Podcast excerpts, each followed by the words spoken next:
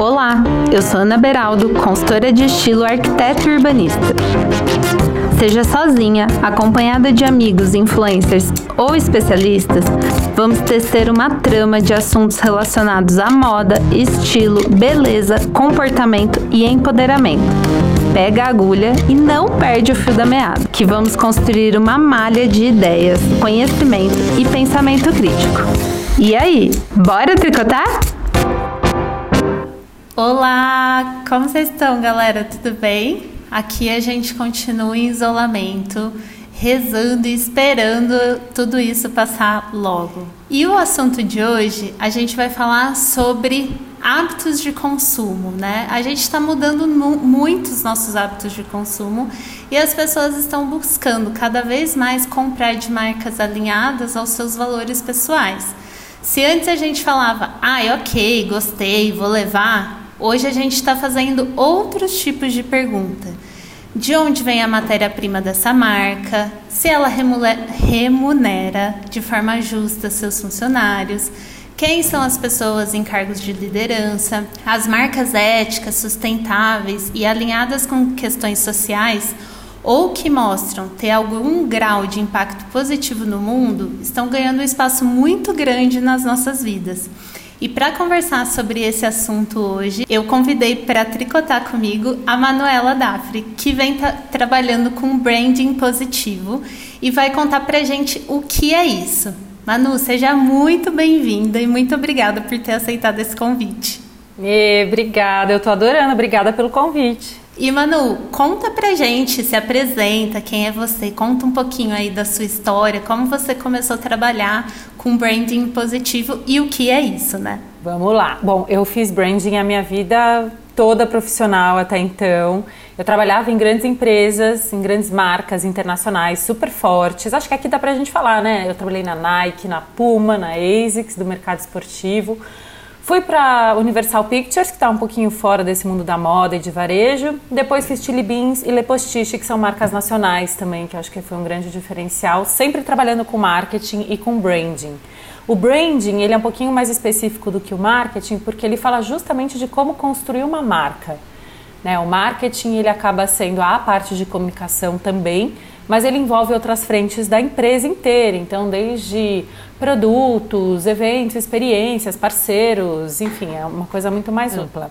Em algum momento eu comecei a ficar um pouco frustrada ou talvez não tão realizada pessoalmente e daí profissionalmente também, vi que eram duas coisas que estavam ligadas porque eu trabalhava muito, eu gostava muito do que fazia, eu entregava muito resultado, mas no final do dia eu entendia que era muito mais sobre vender e fazer aquela empresa lucrar mais. E para isso eu tinha, o meu grande objetivo do dia era sempre fazer aquele consumidor entender que ele precisava de mais alguma coisa, sendo que ele tinha comprado semana passada, por exemplo, porque algumas marcas fazem lançamentos semanais super agressivos e esse era o meu trabalho. E eu comecei a entender que aquilo não fazia mais sentido para mim Nesse meio tempo também eu já estava estudando mais sobre a moda, sobre o mercado da moda e como ela impacta negativamente no mundo e na, nas pessoas. Então a gente vê vários problemas sociais, questões de mão de obra escrava, muita poluição, é uma das indústrias mais poluentes, é uma, é uma indústria gigantesca, né, que tem muitas camadas, né, tem várias cadeias, na verdade, uhum. e os impactos hoje em dia são muito negativos, porque nunca ninguém tinha olhado para isso. Aconteceu muita coisa, eu fiz um sabático, eu virei mãe, eu trabalhei com consultoria de estilo que me ajudou muito a entender esse papel da gente, principalmente mulher, como vítima da moda, né, muitas vezes. E depois de algum tempo entendi que eu podia usar meu expertise de branding, que eu continuei estudando porque eu continuo apaixonada por isso, só que para fazer o bem, de uma forma que eu chamo positiva. Então hoje de fato eu, eu, eu, trabalho com marcas e pessoas, né? Porque hoje a gente cada vez mais é marca, né? Se você vende alguma coisa, o seu peixe, o teu produto, uhum. se você tem uma marca, o, branding pessoal ele também tem que acontecer. E eu ajudo essas marcas e pessoas a usarem a comunicação, a fazerem o seu branding para que eles não só façam a sua empresa ou teu negócio prosperar e vender e fazer dinheiro e crescer, mas que também ele gere algum tipo de impacto positivo E às vezes é pequeno, assim, a gente fala, ah, preciso abrir uma ONG, eu preciso usar 100% de tecido sustentável. Não, às vezes é muito mais de você passar uma mensagem, de você explicar por que, que o mercado é tão nocivo, de você empoderar as mulheres para elas fazerem as decisões dela e comprar o que realmente faz sentido, que tem muito do teu trabalho também. Então eu incentivo as pessoas e as marcas usarem as suas comunicações, as, as, as suas trocas, os seus diálogos para trazer informações que tragam a transformação também. Ai, que demais! E é muito interessante isso que você falou, né, da cadeia da moda ter muitas é, células, né, vamos dizer assim, porque se a gente levar em consideração essa cadeia gigantesca, muitas vezes a gente desassocia isso ao ver a peça numa loja. Porque imagina uma camiseta de algodão. Esse algodão passou desde a semente, da onde veio a semente, plantio, colheita, aí tem todo o processo de transformar isso em fio. Aí depois para transformar em tecido, então, pode ter outros milhões de processos, dentre tingimento, beneficiamento, enfim, vários processos ali para ir para uma costureira, aí tem pilotagem, tem modelagem, tem um monte de coisa para chegar na loja. Essa loja tem toda a parte de comunicação, tem transporte para chegar até a gente, enfim, é uma cadeia muito grande. E o que eu queria te perguntar é exatamente isso: como a gente consegue medir ou entender que uma, que uma marca é ética, né? Se uma marca consegue entender todas as partes desse processo, dessa cadeia que é gigante. Eu acho que a informação, a informação é muito rica, né? Ela que vai, tra vai trazer para a gente e para o mercado, enfim, a consciência.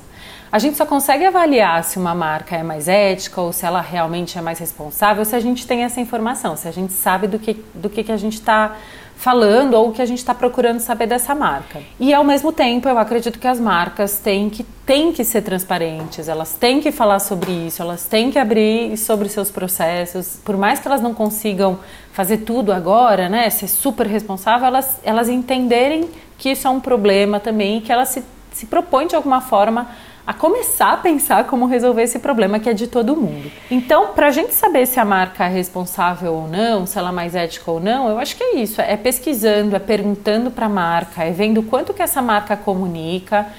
É, normal, as marcas ainda estão engatinhando, não são todas que falam, sabe? As uhum. maiores, acho que mais preparadas ou quem já despertou quanto a isso, se você vai no site, no, no próprio Instagram, você consegue ter bastante informação. Uhum. Então, o primeiro ponto é como ela se comunica, se faz sentido aquilo que ela está falando para você.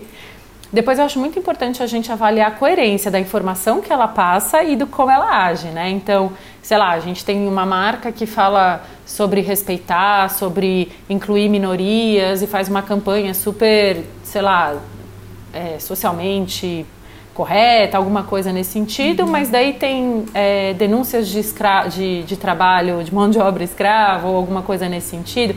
Então, não faz muito sentido, não dá para falar que a marca é ética porque ela fez uma campanha super bacana e ela tem várias frentes de denúncia. Uhum. Isso acaba acontecendo e a gente chama de greenwashing, que é como se fosse uma maquiagem verde onde todo mundo, ainda mais agora, porque esse assunto está super em alta, as marcas se apropriam desse assunto para fazer o seu marketing mas de fato tem muitos problemas dentro da cadeia ou dos fornecedores ou enfim, é tão profundo que, ó, por exemplo, ontem eu estava conversando com uma pessoa falando que não é nem só como se produz e se faz a moda, mas, por exemplo, numa campanha de publicidade, como é que você trata suas modelos? Se você paga uhum. bem, quem é que está maquiando? Então você está, sei lá, uma campanha que está falando sobre negros, sobre como é que a gente pode fazer essa inclusão através da moda e, e, não tem ninguém trabalhando dentro da indústria, não tem nenhum preto contratado, sabe? Não faz isso dentro de casa.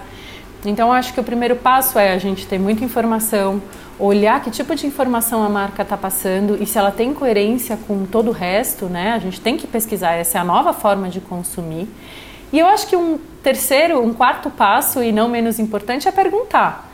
Sempre que eu gosto de uma marca, às vezes eu gosto, a gente gosta de, de moda, né? A gente gosta da estética, a gente quer alguma coisa que tenha o nosso estilo, que represente a gente visualmente. E aí eu não tenho muita informação da marca. Daí eu vou lá pergunto: manda um direct falo: Oi, eu sou a Manuela, eu gosto de saber mais sobre as marcas, como os processos e tudo mais. Você pode me contar um pouquinho? E as marcas sempre respondem. Algumas até envergonhadas já, falando: Ai, eu ainda não tenho isso, não tenho aquilo, mas a gente tem um projeto X, Y. E, cara, e aí é a sua decisão como consumidora se aquilo faz sentido ou não, se aquela marca ela tá indo para o caminho certo ou se você uhum. se sentiu enganada para fazer uma compra mais consciente. Eu acho super legal isso de acompanhar as marcas e principalmente marcas menores, a gente consegue é, acompanhar a, idea, a idealizadora, né? Então eu gosto muito da Carol Burgo, que tem a prosa, e a Carol, no, no perfil dela, ela fala muito sobre, por exemplo, remunerar justamente a costureira dela. Muitas vezes ela já falou isso, sim, porque eu acompanho ela já tem um tempo, eu gosto do trabalho. E ela fala: Olha, eu quero que a minha costureira possa fazer uma viagem no ano, assim como eu também quero fazer uma viagem no ano. E aí eu não sei se ela usa o algodão orgânico ou não, mas ela já tem um posicionamento social muito forte. E que aí a gente vê isso refletido em toda a comunicação da loja dela. Fora que a prosa tem essa hum, ideia de ser peças com, como se fosse obras de arte. O que eu acho muito bonito também, porque as estampas da prosa é a própria Carol, né? Ai, eu sou. tô me sentindo próxima, né? Da Carol. É a própria Carol Burgo que faz. Ela coloca essa questão já para a marca dela. O que faz a gente olhar para as roupas também muito mais do que mais do que uma peça entrando no seu guarda-roupa. Mais uma peça que tem um valor de uma obra de arte, ou né? Como algo que é feito quase que única exclusivamente ali, que não vai ter outro igual. Eu acho isso sensacional também. Sem dúvida, eu acho que muito da nossa mudança de como a gente se relaciona com a moda, barra como a gente consome, como a gente compra de fato, uhum. ela é uma mudança de pensamento mesmo. A gente aprendeu a olhar a peça como, ah, eu preciso dessa peça, e, enfim, e comprar sem pensar muito. Eu não digo racionalizar, porque eu acho que é o que você falou é, tem muita emoção envolvida nesse tipo de, uhum. de, de, depoimento que você fez, por exemplo. Nossa, eu entendi que aquela estampa foi feita à mão, aquilo tem uma história específica da vida da Carol, aquilo representa tal coisa. Nossa, que história linda, quero, quero participar disso também. Então, acho que rola um envolvimento muito emocional, mas é um outro tipo de gancho que faz você comprar. Você está comprando uma história, você está comprando uma coisa única, você está comprando alguma coisa que, que de alguma forma se relaciona com você é, com a tua história ou com o que você acredita. Então eu acho que independente desse lado da gente ser super, ah, que tecido que é, o que causas sociais, é importante, é muito, a gente tem que cobrar cada vez mais. Mas eu acho que essa, essa mudança de como a gente começa a comprar moda, né, uhum. nesses novos tempos, que é muito mais rica e que é completamente diferente do que a gente foi ensinado e o que a gente é incentivado a fazer pelo mercado, né? Sim. É riquíssimo. E também para quem a gente está dando o nosso dinheiro, né? Quais causas a gente está apoiando também. Eu acho isso muito importante. Por mais que seja alguém que fala assim, nossa, eu tô achando tudo isso que vocês estão falando uma baboseira, eu não ligo em nada para a história e, e tudo mais de alguma forma a gente tem que é isso assim não, não seria racionalizar mas é isso é pensar esse consumo de fato né? É o nosso dinheiro. Eu sempre falo que dinheiro é tempo e não ao contrário não é tempo que é dinheiro. Então se a gente está dando nosso dinheiro para alguém a gente está dando o nosso tempo que a gente trabalhou para conseguir e é nosso tempo de vida. Então pensar também talvez por esse viés seja também um viés interessante. Mas uma coisa que eu queria também te falar, Manu, é que, bom, eu, eu mudei recentemente para São Paulo, né? Mudei e, e veio a pandemia. Mas morar em São Paulo é muito diferente de morar no interior, né? Eu, eu morei no interior a minha vida inteira. E até antes de ir para a faculdade, eu morei na cidade onde eu nasci, que é uma cidade super pequena que nem tem shopping. Então, assim, não tem é, fast fashion, que a gente sempre faz esse paralelo, né? Entre marcas autorais e fast fashion. Então, onde a gente comprava, onde a gente consumia roupa quando eu estava lá? Ou a gente tinha que ir para Ribeirão, que é uma cidade muito maior, e que aí tinha shopping e tudo, e aí tinha essas redes maiores, mas tinha todo um planejamento, porque aí você tinha que ir até lá, ou vai de carro, ou vai de ônibus, pedágio, enfim. Mas o que tem muito na minha cidade são lojas que funcionariam tipo como lojas de multimarcas, vamos colocar, uhum. porque são marcas que muitas vezes vêm aqui para São Paulo ou algumas outras regiões do Brasil, compram de diversas marcas que ora são conhecidas, ora não, tem, dependendo da loja, tem marcas mais reconhecidas, tem marca tem loja que não tem. E a gente comprava algumas peças de roupa baseada assim no ai, gostei da modelagem, gostei do tecido, gostei da cor.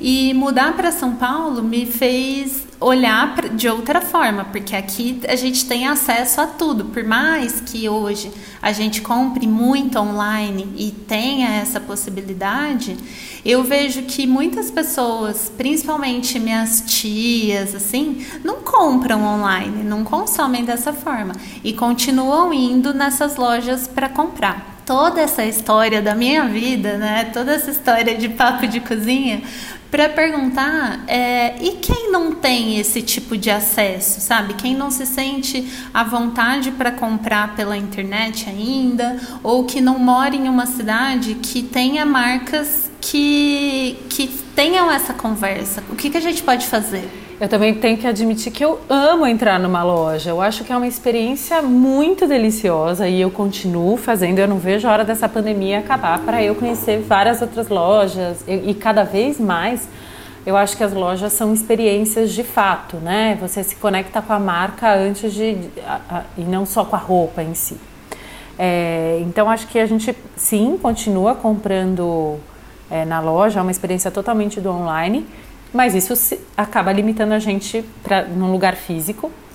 E aí eu acho que a gente tem que olhar por um outro lado que você sabe tanto quanto eu, que é a gente não precisa necessariamente consumir, é, o nosso consumo ele não vai ser consciente só porque a gente compra de uma marca que é mais consciente. Óbvio, uhum. a gente faz essas escolhas, são escolhas melhores. Mas se a gente começa a olhar para o nosso consumo, quanto que a gente pode reduzir, se aquilo faz sentido, se eu uso melhor as minhas peças, se aquilo está de acordo com, com a minha identidade pessoal, como é que eu cuido, como é que eu descarto, como eu lavo, todos esses cuidados, toda, toda essa função que acaba sendo da gente, a gente pessoa, a gente que está consumindo, por mais que você compre de uma marca não tão responsável, ou a marca que você tem acesso, ou que você consegue pagar, ou que tem lá na, na, no teu bairro, se você faz essa roupa valer, se você cuida dessa marca, se ela gera um impacto negativo menor, no sentido de poluir menos depois que você usa, ela durar mais tempo e fazer sentido dentro do teu armário, pronto, aí a gente já tem meio caminho andado, sabe? Uhum. Então eu acho que a gente, é isso, ah, quando eu comecei a estudar sustentabilidade, né, que a gente fala moda sustentável, consciente, responsável, os nomes todos que dão. É, quando eu comecei a estudar isso, eu falei, gente, não dá, cara, não dá. No Brasil não tem marca, as marcas que tem não tem nada a ver com o meu estilo. Elas têm um ticket médio muito mais alto, tudo bem que eu vou comprar menos, porque hoje eu tenho consciência, mas é um processo individual de cada um. Não é todo mundo que consegue, né, tanto comprar online quanto entender por que, que aquela peça tem um valor mais alto comparado ao que a gente está acostumada.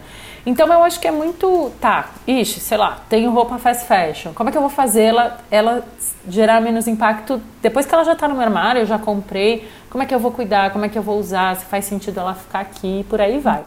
E também hoje em dia tem vários outros tipos de modelo que não necessariamente a gente compra. Claro, eu acho que em cidades pequenas isso é mais difícil, mas que já está pipocando, que é aluguel de roupa ou você reformar a tua roupa. Isso é muito tradicional, a gente sabe, uhum. tem em qualquer lugar tem. Aqui tá em São Paulo tá mais escasso de costureira, mas em cidades, né, mais menores e tudo mais, isso ainda é uma coisa super rica que existe essa cultura de fazer, de consertar a tua roupa. É, eu acho que os brechós estão em todos os lugares, eles também existem há muito tempo. Alguns ficaram mais é, fashionistas, alguns têm uma característica diferente, ou de ser vintage, ou de ser barato, ou enfim, hoje o leque desse negócio de brechó está gigantesco, tanto que as grandes marcas também estão fazendo isso.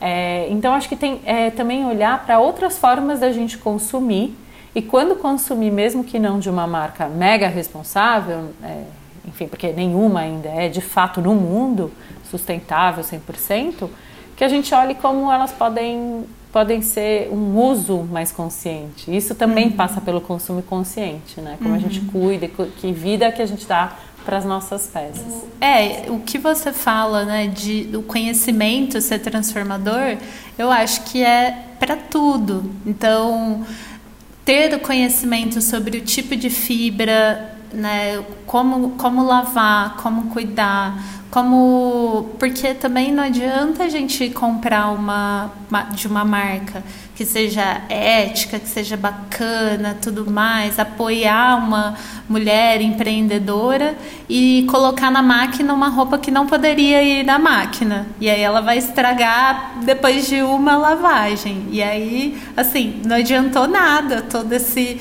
é, não que não adiantou nada, mas um grande esforço foi por água abaixo. Então, ter o conhecimento dessas, dessas cadeias que envolvem esses tipos de produção, saber cuidar da sua peça, saber o próprio estilo, né? E Exato. outra coisa que eu tenho pensado muito é que com a ascensão social ou econômica que muitas pessoas tiveram e que o consumo foi negado durante muito tempo, uma forma de mostrar que você ascendeu socialmente era através da compra de roupas, né? Você ia trocava sempre e hoje em dia está sendo muito legal ver que esse discurso tem mudado que você mostra é, de outras formas e que não necessariamente consumindo horrores de roupa, porque, enfim, né? A roupa que a gente veste, a gente só consegue vestir uma de uma vez. Você uhum. pode ter várias peças, mas você só tá com uma. Tudo aquilo que tem no seu guarda-roupa, enfim, ninguém tá vendo, né?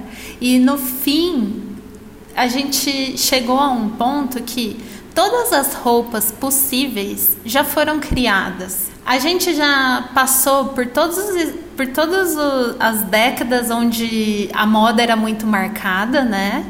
A gente já criou muita coisa e hoje em dia a gente fala muito mais de você representar quem você é através das roupas, passar a sua mensagem, do que necessariamente seguir uma tendência.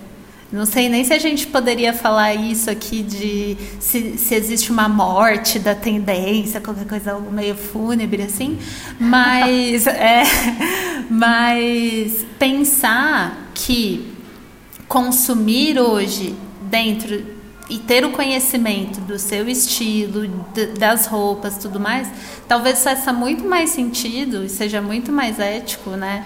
Mesmo que você tenha que comprar numa fast fashion, mesmo que você não saiba quem foram as pessoas que fizeram, mas que aquilo que entra ali faça sentido na sua vida. Nossa, total. Ó, eu sinceramente acho, de verdade, que toda mudança ela tem que começar pelo consumidor. É tudo junto. A gente está falando de leis, a gente está falando de marcas, a gente está falando de grandes indústrias, tem um monte de coisa para acontecer. Mas se a gente não tem esse despertar, se a gente não tem esse autoconhecimento, que é o que você está falando sobre o estilo, sobre o que, que funciona, para que, que a gente tem tanta roupa no armário, se a gente não começa a se questionar através das nossas questões, essa mudança é muito chata, ela é muito dolorida, não é bacana, porque a gente fica, a gente, se a gente ainda tem aquele instinto ainda de comprar um monte, do status, de ter mais coisa do que a gente precisa, do que aquilo representa, de comprar só porque está baratinho. Tudo isso não, não, não combina com a consciência da gente entender que, não, que isso gera um impacto. E daí fica uma pressão horrorosa, porque a gente ainda internamente não entendeu que aquilo não é legal para a gente além de não ser legal para todo o resto, não é legal para a gente, não faz sentido para nossa vida. Então eu acho que esse autoconhecimento, que esse olhar para dentro, é meio filosófico, mas é fato, a gente sabe que é, né? Que esse olhar para dentro, essa coisa bonita da gente se conhecer, da gente se empoderar, da gente ter é, um auto amor que eu chamo, da gente não precisar de todas essas outras ferramentas que dizem para a gente que é o que a gente precisa, uhum. é além de libertador, é o que faz a gente entender a transformação. Ela vai começar com a gente e daí todo o resto vai fazer sentido. E por isso que também é o que você estava falando no começo. do começo dessa fala, que não adianta a gente comprar de uma marca consciente e comprar um monte e continuar parada lá ou aquilo não fazer parte do teu estilo, porque ela vai ficar... O algodão orgânico que você pagou, sei lá, 100 reais na camiseta de algodão super orgânico, bacana, tingimento natural, ele vai ficar parado do mesmo jeito que a blusinha de 15 reais se não fizer sentido na tua vida, se ele foi uhum. comprado uhum. Por comprar, sabe? Então eu acho que essa transformação é muito interna. E se a tendência, eu acho que esse é um assunto legal da gente falar da tendência, se ela morreu, se, não sei. Eu não acho que ela morreu, não. Eu acho que essa moda que a gente sonha e já está fazendo, ela ainda é muito sementinha, essa transformação, ela vem sendo acelerada pelas grandes marcas e grandes discussões mesmo, é, mas ela ainda não morreu. O que eu acho que vai acontecer, que a moda inteira, ela está se transformando. Aquele modelo que ainda é vivo, tanto de fazer moda, quanto de consumir, quanto de comunicar grandes campanhas e tudo mais. Gente, está tão ultrapassado, está tão demodé, eu acho que isso não funciona mais, todo mundo já percebeu, mas essa nova moda ainda está surgindo. E no caso das tendências, eu acho que elas continuam, mas elas estão muito, muito embasadas nos comportamentos, que teoricamente é o que faz uma tendência nascer, é o comportamento, é a sociedade, é o que está acontecendo na rua, são os grandes movimentos sociais mesmo é, dos jovens principalmente, hoje tudo que está mudando no mundo é isso que, de, é, assim, por conceito, define uma tendência de moda. Só que a gente sabe que não é assim, né? A moda é um negócio muito. O negócio da moda, o mercado da moda é muito maior, às vezes, do que os movimentos que estão acontecendo. Por quê? Porque tem muita grana envolvida, tem muito interesse envolvido. Então eu acho que a tendência ela vem ela, ela pode se transformar nisso, ela voltar de fato, olhar para o comportamento humano, para o que está sendo falado, para refletir o que está acontecendo nas pessoas, dentro da cabeça das pessoas e na vontade de mudança.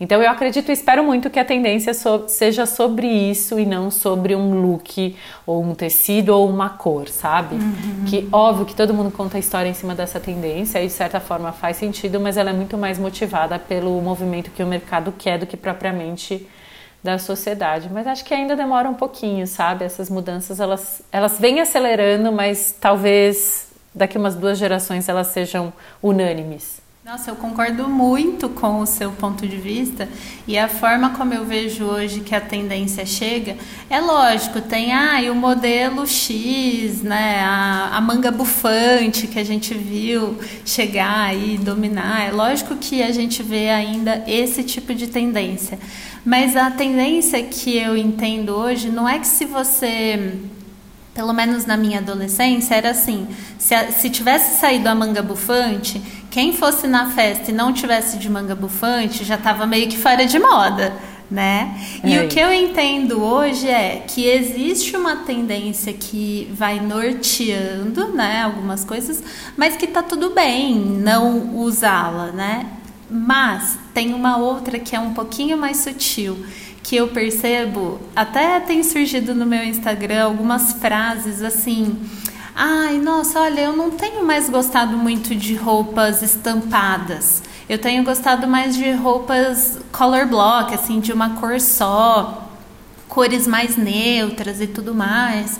E aí eu falo, ah, tá, e eu né, nunca questiono, é, é, isso é do estilo da pessoa. Só que aí a gente vai ver as propagandas que a gente é bombardeada diariamente e as roupas ainda tem poucas estão ficando cada vez né, mais assim de color block ou com menos estampas. Então a gente tem o nosso gosto ele, ele é construído, ele, ele tem essa briga, né? essa, essa, esse jogo de forças entre o que vem socialmente, o que é dado socialmente e o que a gente coloca internamente dos nossos gostos pessoais. Eu até, gostei, eu até peguei um livro aqui enquanto a gente estava conversando, da professora Gilda, e ela tem uma definição de moda que eu acho muito bonita, e eu até gostaria de ler aqui que é assim: a moda é um todo harmonioso e mais ou menos indissolúvel. Serve à estrutura social, acentuando a divisão em classes, reconcilia o conflito entre o impulso individualizador de cada um de nós, ou seja, a necessidade de afirmação como pessoa, e o socializador, que é a necessidade de afirmação como membro de um grupo, exprime ideias e sentimentos pois é uma linguagem que se traduz em termos artísticos. Eu acho tão linda essa passagem dela, porque ela entende que a moda é arte, que a moda é uma questão social e que ela tá nesse jogo de forças entre o que é social, que a gente quer pertencer ao grupo que a gente faz parte. Então a gente tá aqui, por coincidência, eu e a Manu estamos vestidas de branco, nós duas estamos com colar é, coladinho ao pescoço dourado e batom escuro. E isso não é coincidência.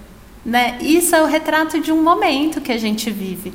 Por mais que ela esteja usando um modelo, ela está com o cabelo preso de uma forma completamente diferente.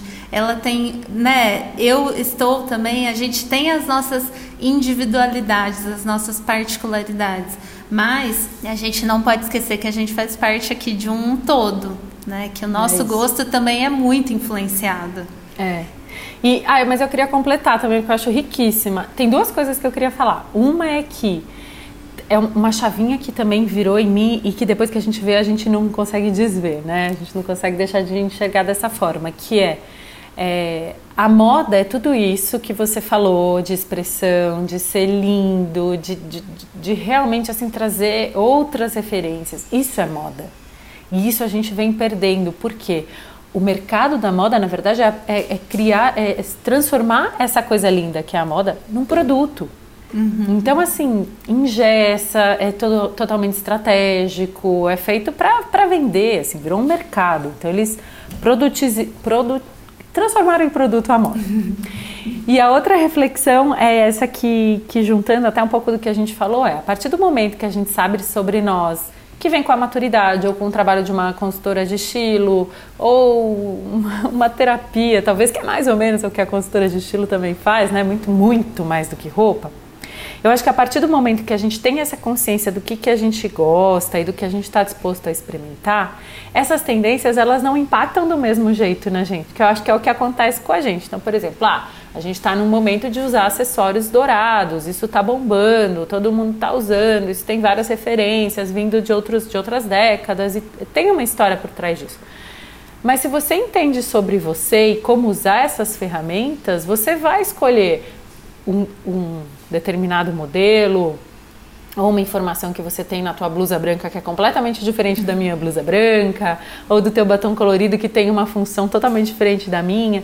Então eu acho que é isso, as tendências elas continuam acontecendo e a gente não tem como não, não estar inserida, mas a partir do momento que a gente sabe sobre nós, a gente elege. Vou te dar um exemplo só. Eu, minha mãe sempre foi a minha mãe é uma grande referência fashionista, assim. Ela sempre foi uma mulher que, que enfim, que eu usava muito, que estava sempre na moda da época, que era completamente diferente da nossa, né? Se a gente for ver uhum. nos anos 80 e 90, que a moda estourou, não tinha fast fashion. Se você queria ter uma roupa legal, você comprava de um estilista ou você mandava fazer. E eu cresci com essas referências. E a minha mãe usava muito e usa até hoje oncinha. E a gente teve umas tendências passadas, essa volta do animal print, que nunca morreu, mas que virou tudo virava. Gente, já foi uma festa, porque eu sabia que desde criança eu gostava de animal print, que eu gostava daquelas estampas de oncinha, e foi onde eu fiz um estoque de, de oncinha para toda a minha vida dentro do armário. né? Quem gosta de cor, de estampa, eu agora do color block ou de alguma, sei lá, alguma silhueta específica de uma roupa, a hora que nasce essa tendência, a hora que está na rua, e você sabe que você gosta, você compra por causa disso. E se você não compra, você não gosta. Uhum. Você não compra e você, você acaba. Às vezes a gente começa a ver tanto e fala, ai tá, acho que eu comecei a achar bonitinho isso. Mas se você se conhece, você não, você não vai na, na onda da tendência. Então, de novo, é olhar pra gente, né?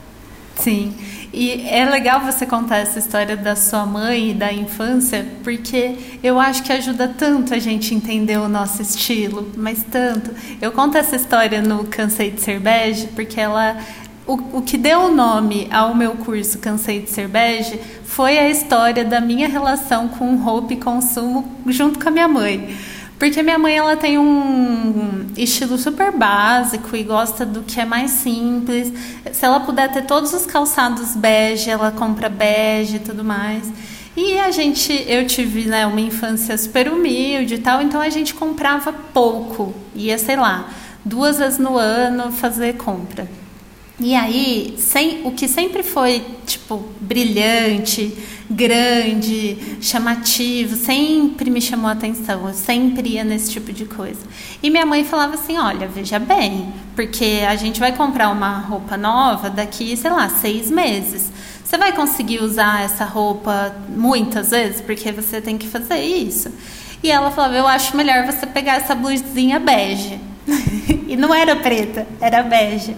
E aí eu avaliava, achava, acabava deixando aquilo de lado, comprava uma que era mais básica e que no fim não tinha nada a ver comigo. Muitas vezes eu nem conseguia usar tanto. E aí o que deu. É, eu, eu criei o Cansei de Ser Bege no sentido de que, gente, bege não dá. Tipo, você pode usar a cor bege, mas você não pode se sentir bege. Sabe, você não pode se sentir sem graça, desmotivado, porque senão a gente cai num ciclo de comprar coisas aleatórias, né? Que não representam quem você é. E aí, olhando hoje em dia para as minhas fotos de infância, as fotos que eu tô mais com sorrisão daqui a aqui, eu tô com umas roupas, uns sapatos grandes, assim. Eu, os sapatos que eu usei até acabar Sempre foram Sim. sapatos que minha mãe falava assim, credo, que sapato ortopédico. Mas porque eram sapatos grandes e eu amo, eu amo. Então hoje em dia olhar para isso é, ajuda muito, ajuda muito, assim. E uma outra coisa que eu queria fazer um gancho com essa história é que no episódio passado eu chamei a Valen, né? A gente falou sobre armário cápsula. Depois que o, que o episódio saiu, eu fiz uma eu fiz uma enquete no Instagram perguntando quantas peças de roupa as pessoas achavam que tinham. Até 80, entre 80 e 150 tal. E eu falei, olha, quem quiser, eu tenho uma planilha onde eu disponibilizo, para quem quiser eu disponibilizo, onde você pode contar a quantidade de peças que você tem é, separar entre o que você mais usa e o que você não usa. E você pode até colocar o valor médio que você pagou nas peças e a planilha sozinha calcula para você a quantidade de dinheiro total que você tem no seu armário, a quantidade é, de dinheiro em peças paradas e em peças em uso. Meu Deus! Então, e muitas, mas muitas pessoas falaram assim: eu tô com medo, eu não quero, é, Jesus. E, mas aí fala assim: mas me manda que eu vou tentar fazer. E aí eu fico pensando que foi também uma coisa que eu falei com a Valen lá no episódio. Se a gente até hoje não desenvolveu um comportamento e, uma, e um relacionamento abusivo com a moda onde a gente compra de forma desenfreada, a gente não pensa o que a gente vai comprar, aquele, a gente fica com aquele guarda-roupa que dá até uma angústia, porque você, nada ali te representa, mas tá cheio, mas você tem a sensação que nunca tem nada. Então você se sente refém daquela quantidade de roupas que você tem, que a princípio, quando você começou a comprar, é, era prazer. Você achava que estava te dando prazer, que estava te dando satisfação. E aí, isso para dizer que talvez essa repensar essa forma de consumo, para além de ética consciente e tudo mais, é uma forma de trazer saúde mental para gente, né? Saúde financeira, saúde. Total. Na verdade, a minha, a minha, o começo do, eu digo que toda essa minha transformação, e ela ainda acontece, ela, ela começou no meu lado pessoal. Eu comecei me apresentando do profissional, mas ela começou do lado pessoal. Por quê? Eu era a pessoa que comprava. Eu era consumista, consumista mesmo. Eu trabalhava, já trabalhava nessas marcas, tinha um cargo bacana, trabalhava com criatividade, usava muito, muito as minhas roupas ou a forma como eu me vestia para para falar sobre mim, para me posicionar, e ao mesmo tempo era, era o meu escape, sabe? No final de semana eu falava, ah, eu vou fazer uma coisa por mim, eu vou passar o dia no shopping e comprar que nem maluca, e comprar uma bolsa, aquelas coisas é, que muita gente faz e, e é, é, super natural porque a gente foi ensinado a fazer isso. E o meu estupim foi justamente isso, eu comecei a me frustrar no sentido de comprar, às vezes eu saía para almoçar no shopping, que era do lado da empresa que eu trabalhava, e comprava, sei lá, cinco peças de roupa que ficavam lá paradas e que eu ficava muito feliz, eu ficava muito feliz, mas daí aquilo, sei lá, durava uma semana, depois uns dias. Tinha vezes que eu comprava na hora do almoço, eu tinha esquecido que eu tinha comprado, a roupa ficava no porta-malas do carro e eu não lembrava.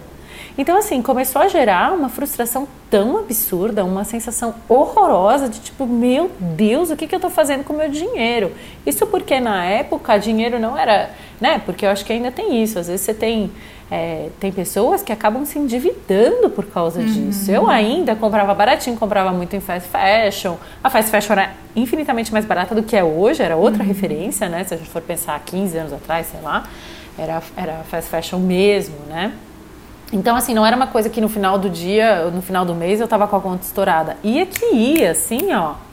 E aí isso começou a me incomodar. Falei, meu Deus do céu, o que está acontecendo? E aí foi que eu comecei a ter toda essa busca e entender a moda, entender por que, que a gente se sente assim, por que, que a gente compra assim, o que, que fazem com a gente, por que, que a gente é vítima da, da moda, né? E, e, que daí eu comecei a pesquisar um monte de coisa e daí eu, e aí eu pirei e mudei minha vida e tô aqui hoje falando sobre isso e vivendo isso, porque de fato é o que eu vivo, essa consciência da minha vida. Mas de novo começou no pessoal, de novo essa frustração foi o que me moveu, assim, eu me senti muito mal. O dia que caiu a ficha, eu falei: Meu Deus do céu, eu comprei 10 peças essa semana e elas estão no meu carro, eu nem lembrava. Uhum. E tudo bem, porque eu falava, ah, tô com preguiça de trocar e deixava lá, e às vezes não usava e dava, e me achava super benevolente, porque dava roupas incríveis. Uhum. Enfim, é, é assustador mesmo. É o que você falou, né? Depois que a gente vê, não tem como desver, assim, não tem como mais voltar atrás. E, Manu, acho que pra gente ir encerrando o papo, as pessoas me perguntam muito. Tá, então quais marcas você indica? Quais marcas você conhece que são bacanas? Porque às vezes faltam referências também, né? Falta a gente tá dentro desse universo e acaba sendo fácil conhecer. Você conhece uma marca, leva outra, mas quem não está inserido nesse universo, talvez dar um primeiro passo ainda seja uma coisa distante.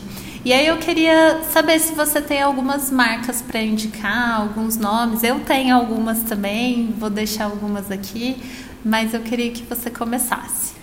Ah, tenho tantas. Eu estou super apaixonado por uma, apaixonada por uma que já, já conheci há muito tempo, mas eu estou com duas peças dela que são peças assim incríveis do meu armário, é, que é a Ida. Ida com você, né? Eles uhum. se chamam assim. E é muito legal porque eu sou apaixonada porque eles fazem roupas realmente maravilhosas, de muita qualidade. Tem um ticket médio né, de cada produto maior do que a gente está acostumado a ver no shopping e, obviamente, de fast fashion, essas marcas, mas não é uma coisa absurda. Uhum. Sabe? Você consegue comprar uma peça com 150 reais, alguma coisa nesse sentido. Claro, tem as peças mais elaboradas que são mais caras e, e sim, é o custo dela, né? Então a Ida eu gosto muito, mas eu gosto principalmente porque eu do branding, se você entrar no site da Ida, gente, é uma aula. Ela fala sobre tipos de tecido, quais são os selos, quais são os órgãos que validam as atitudes dela, os certificados tanto de produção, de tecido. É, elas fazem uma, uma, uma, comunicação também que falam peças essenciais, que são mais neutras, que são coringas, peças que, que com, elas classificam conforme a sua funcionalidade, vamos falar assim.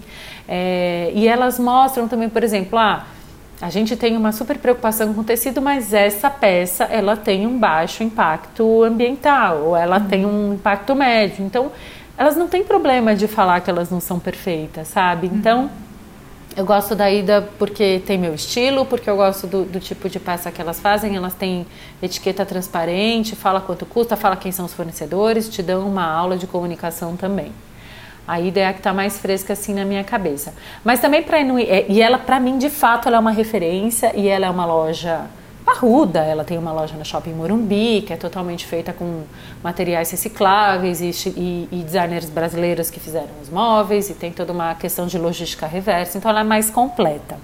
Agora, tem marcas pequenas também, que não têm essa grandeza de negócio, vamos dizer assim, que são tão importantes quanto, sabe? Então, eu vou te falar uma outra que é super. Vou te falar duas, tá? Para fechar, que tem características diferentes. Uma delas é o Topiar, a Utopiar é uma marca hoje muito consolidada e que, mas ela nasceu por causa de um projeto social. As idealizadoras da marca, elas perceberam que a violência contra a mulher era um problema social muito, muito grande. Elas falaram: Meu, como é que a gente pode usar a nossa marca para ajudar essas mulheres?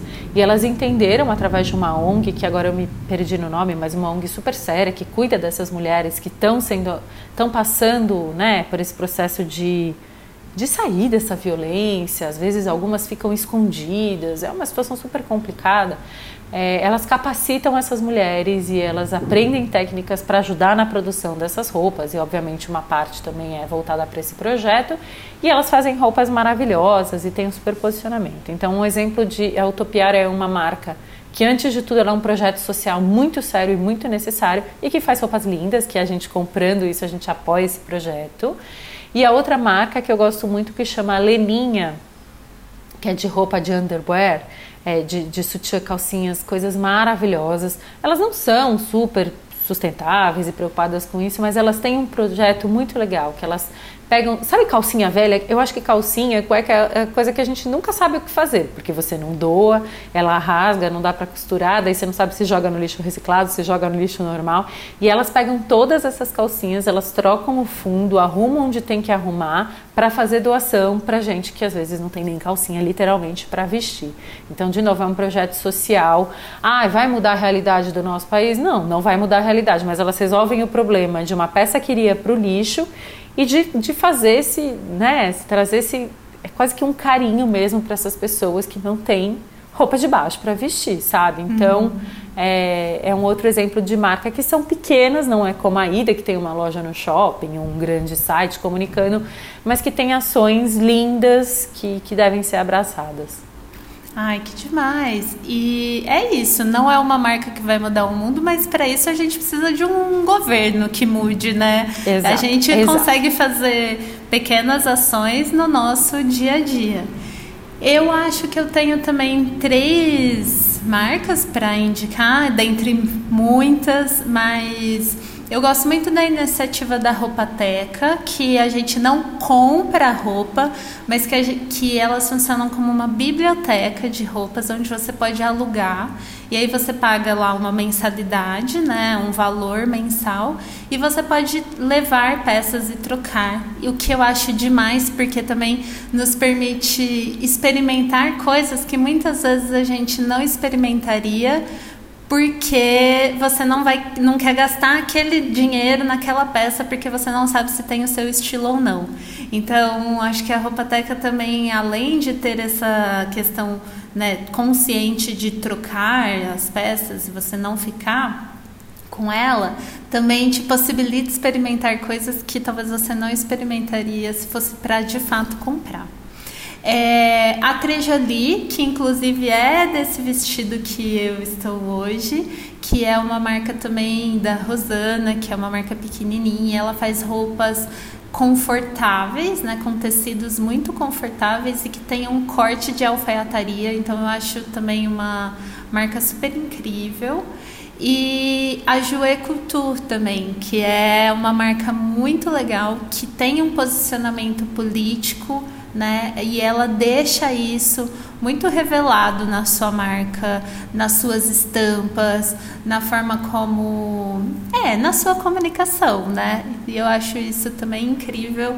Eu amo, eu tenho peças da Joê também desde o começo. Até falei delas esse final de semana no Stories que eu tenho um vestido que eu comprei pela gravidez e que justamente porque ele vai se ajustando e ele tem tecidos é, que são de descarte têxtil da indústria, elas têm uma, um super posicionamento. E todas essas que você falou, principalmente Roupa Teca e a Jouet, eu acho que são também para mim que falo de branding, referências de comunicação. A Roupa Teca, além de ser um movimento, né, um formato de negócio super inovador, né, para a uhum. moda, essa é, um, é uma nova moda que está acontecendo elas têm muita informação. Se você for lá no perfil né, do Instagram, para quem tem curiosidade, vai lá olhar, elas falam sobre dados sobre o mercado, elas trazem, enfim, muita informação, muita reflexão, frases inspiradoras, dados e tudo mais que são riquíssimos e eu acho que as marcas são compostas por isso. É, é isso que eu defendo no meu trabalho. É, esse, é isso que as marcas têm. O papel delas não é só fazer marcas incríveis que vão, nossa, ajudar as mulheres de diversas formas e o planeta por serem mais sustentáveis. elas são grande fonte de inspiração e de informação. Então, uhum. eu dou muito valor para essas marcas. Uhum.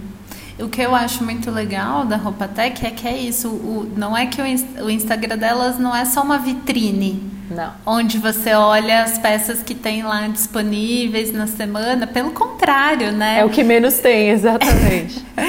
é, tem muita, muita informação. Eu quero ver se eu consigo trazer as meninas aqui para conversar sobre o guarda-roupa compartilhado. Vamos ver se eu consigo. Que legal. Manu, é, eu queria te agradecer muito por esse bate-papo, foi muito incrível.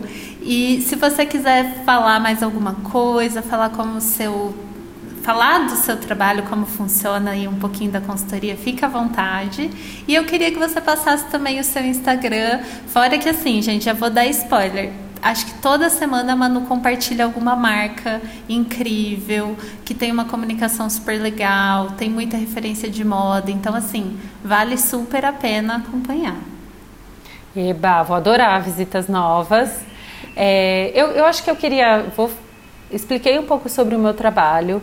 Gente, peçam um orçamento, estou à disposição. Mas acho que mais do que isso, a mensagem que eu acho que é importante a gente passar, que eu tenho refletido bastante, é que a gente vem de um momento de ganho de consciência e isso gera uma ansiedade na gente, né? Porque realmente é uma mudança urgente que a gente tem que fazer na moda, de como a gente consome, enfim, onde a gente põe nosso dinheiro e outras coisas até maiores relacionadas à moda e consumo e comportamento. Mas eu acho que a gente tem que respirar e entender que a mudança tem que acontecer e que a gente tem que fazer essa mudança, mas que é um passo de cada vez. Eu acho que a consciência ela acontece de uma forma diferente para cada um. Um vai ser olhando para o teu guarda-roupa, um vai ser um momento financeiro diferente, outro vai ser caindo uma ficha vendo um documentário, outro vai ser conversando com amigas, outra é vendo o seu trabalho e o meu trabalho. Então eu acho que a gente tem que se respeitar muito, sabe? Eu acho que é uma mudança muito urgente. Ela tem que acontecer rápido porque, de fato, assim, o planeta literalmente está acabando e pessoas morrem morrem diariamente por causa dessa situação, pessoas, adultos, crianças, enfim, é, e é super triste. Mas é, é, essa, essa transformação ela tem que ser sustentável no sentido de, de perdurar, de ser uma, uma mudança que ela só vai crescendo. Então eu acho que a gente tem que se permitir sentir tudo isso que é muito, ah, eu tenho vontade de comprar uma blusa, ah, eu quero muito isso, eu quero ser igual essa menina, eu quero, eu preciso desse vestido, desse sapato tudo mais. E aos pouquinhos fazer essa mudança se respeitando, porque senão não é bacana, não é um processo que faz a gente crescer. É, tem momentos de sofrimento, porque é quase que uma abstinência, né? O que a gente passa falando em consumo mas ele só vai acontecer se a gente fizer um pouquinho por vez, um, 1% por dia, vamos pensar assim, sabe? E, e queria encerrar com aquela frase que é uma clássica, que é um clássico, mas que é, é eu sou a transformação, a mudança que eu quero ver no mundo. Isso começa através da gente. E daí eu convido a gente pessoa, a gente consumidora, a gente que influencia a compra dentro da nossa casa e a gente como marca, como negócio, não necessariamente da moda. Eu acho que essas mudanças elas vão acontecendo cada um no seu no, no, nicho da tua vida, né, do que acontece e que saibam que elas estão todas relacionadas. Então, toda mudança, por menor que a gente ache que seja, já está valendo a pena e já transforma de alguma forma. Uau! Não, não tem mais o que falar. Só deixa seu Instagram aqui, mulher, porque sem palavras. Instagram... Ah, que bom. Meu Instagram é Manuela Dafri, Manuela com O, Dafri, é D de dado, O de amor, dois Fs de faca, R de rato, E de escola, tudo junto. E, e, lá realmente assim, eu acho que o objetivo lá do Instagram é, é passar informação, que é o que eu acredito que vai mudar o mundo, gente. Não tem como a gente querer mudar alguma coisa se a gente não tem informação para entender as coisas, né? E para mudar o nosso pensamento também. Sim, e se vocês quiserem também falar comigo, no Instagram eu sou underline Ana Beraldo. E também pode mandar um e-mail com dúvidas, questionamentos, sugestões de pauta, contato arroba boratricotar.com.br. Gente, um beijo, tchau! Tchau!